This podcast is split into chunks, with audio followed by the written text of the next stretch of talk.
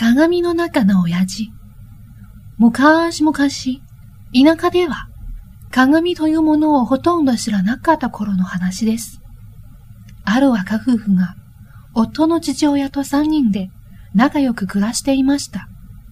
ところが、ある日のこと、父親は急な病で死んでしまったのです。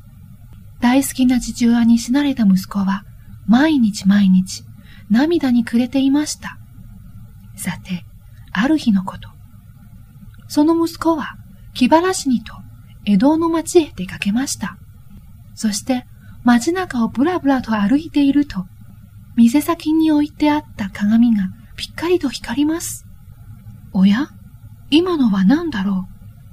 不思議に思った息子は、ピカと光った鏡を覗いてみてびっくり。死んだ親父にこんなところで会えるとは？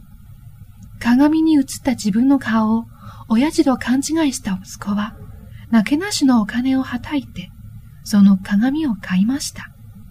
そして、それを大事にしまうと、暇さえあれば覗き込んでいました。そんな音の行動を不思議に思った女房は、夫が昼寝をしている隙に、隠してある鏡をこっそり覗き込みました。すると、鏡の中には当然女房の顔が映ります。しかし、それを見た女房は、血相を変えて怒りました。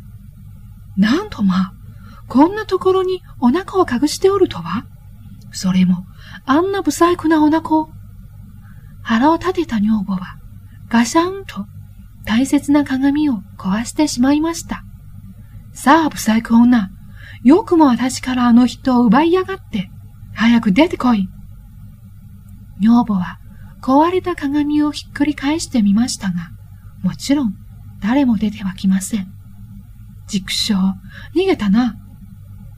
女房は気持ちよさそうに昼寝をしていた音を叩き起こすと、怖い顔で言いました。あんた、私に黙ってあんなところへお腹を隠しておるとは？どういうこと？は？お腹何を言いたい？ああ、なんということをしてくれた？あれには、わしの親父が入っておったのに。嘘をしちゃい。不細工な女じゃったよ。何を言う？わしの親父だ。そんなわけで、夫婦の大喧嘩が始まりました。ちょうどそこへ、村一番の物知りの庄屋さんが近くを通りかかりました。まあまあ、何を喧嘩しておる？落ち着いて、わしに事情を話してみろ。そして、二人の話を聞いた庄屋さんは、腹を抱えて、大笑いです。あはははは。なんじゃ、そんなことか。それはな、鏡といって、自分の姿が映るものじゃ。亭主が見た親父さんというのは、自分の顔じゃ。そして女房が見た女子も、自分の顔じゃ。庄屋さんの説明に、夫も女房も大笑いしました。なるほど。